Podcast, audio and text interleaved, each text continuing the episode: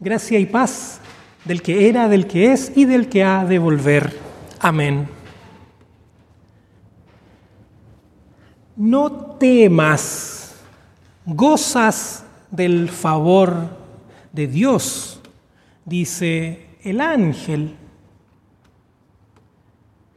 Temor, angustia, miedo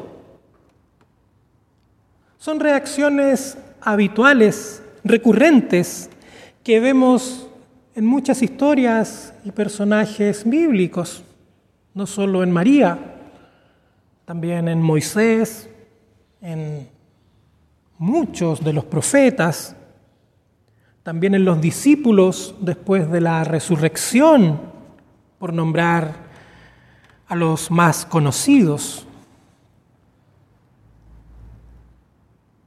Pienso que estos sentimientos son una reacción natural ante una situación extraordinaria con ribetes de sobrenatural.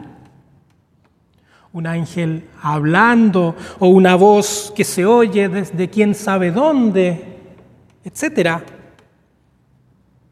¿Cómo puede estar pasando esto? Debieron pensar los protagonistas de todas estas historias. Estaré despierto, pellizquenme, no sé si esto es real. Viene el miedo, la duda. Sin embargo, también pienso que hay otro ingrediente.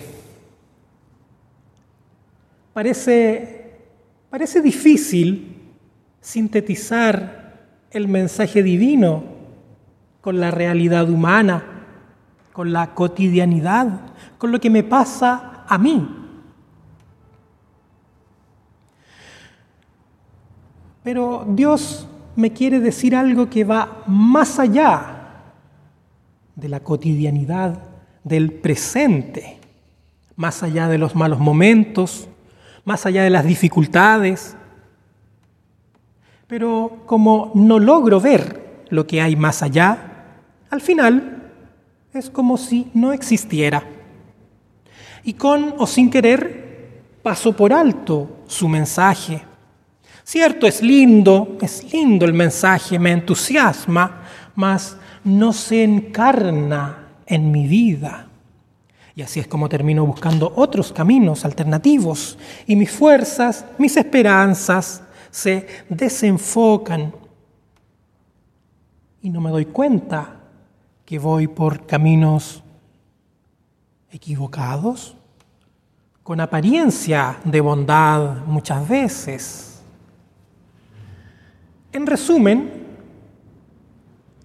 me falta la fe.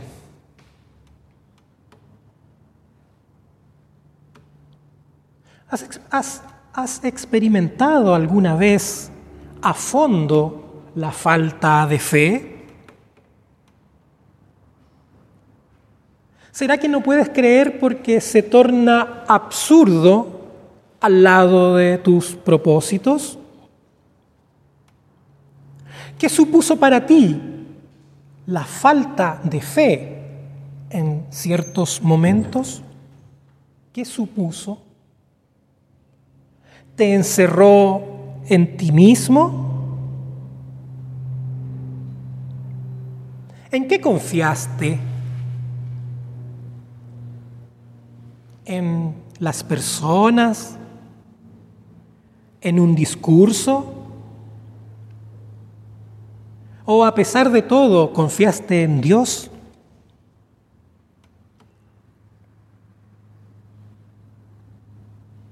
¿Qué debe ocurrir para que crea, para que la fe se encarne en mí? Una muchacha, una muchacha nos da un gran ejemplo, María. Ella transita desde el miedo, la angustia, la duda, hacia la fe. Y miren cómo termina el relato que leímos del Evangelio según Lucas. ¿Cómo termina? Ella diciendo, después de que sintió miedo, que dudó, que preguntó, que no terminaba de cerrarle, pues seguramente también para ella ese mensaje divino era absurdo porque absurdo al lado de sus propósitos, estaba desposada, ¿cómo iba a tener un hijo si no había vivido aún con hombre? No tenía nada que ver con sus propósitos, sin embargo, miren lo que ella dice después de toda esa vuelta, yo soy la esclava del Señor, que se cumplan en mí sus propósitos. ¿Qué pasa con María en todo ese tránsito, en todo ese trayecto? La muchacha confía, se arroja a los brazos del Señor como un niño hace a los brazos de su papá o de su mamá. ¿Se fijan qué imagen es esa? ¿Qué reflejo de la fe? Sobre todo los niños pequeños, cuando están aprendiendo a caminar. Y uno, ven, ven, ven, ven, y ellos nunca van a dudar que uno se va a correr, ¿cierto? O que uno, no sé, va a dejar que caigan. No existe esa posibilidad. Así María se arroja a los brazos del Señor, sin cálculos, Ah, es que la vida no es tan simple, la vida real. Ayer me pasó esto, anteayer esto otro. Seguramente mañana un nuevo percance. Eso es innegable. Es verdad. La vida tiene sus momentos difíciles, incluso para algunas personas, para algunas personas tal vez demasiados momentos difíciles. Sin embargo, yo me pregunto cuando leo este texto, si podemos darnos la oportunidad de vivir según la fe. Y creo que más que poder, debemos darnos esa oportunidad. ¿Cómo? No se trata de sustraernos de la realidad, escapar hacer vista gorda, como se dice. No, se trata de vivir la vida con Dios. Hoy, en estos tiempos, hoy, hoy en estos días, en estos tiempos de diversas crisis, muchas veces buscamos, o muchos buscan, buscamos donde no hay.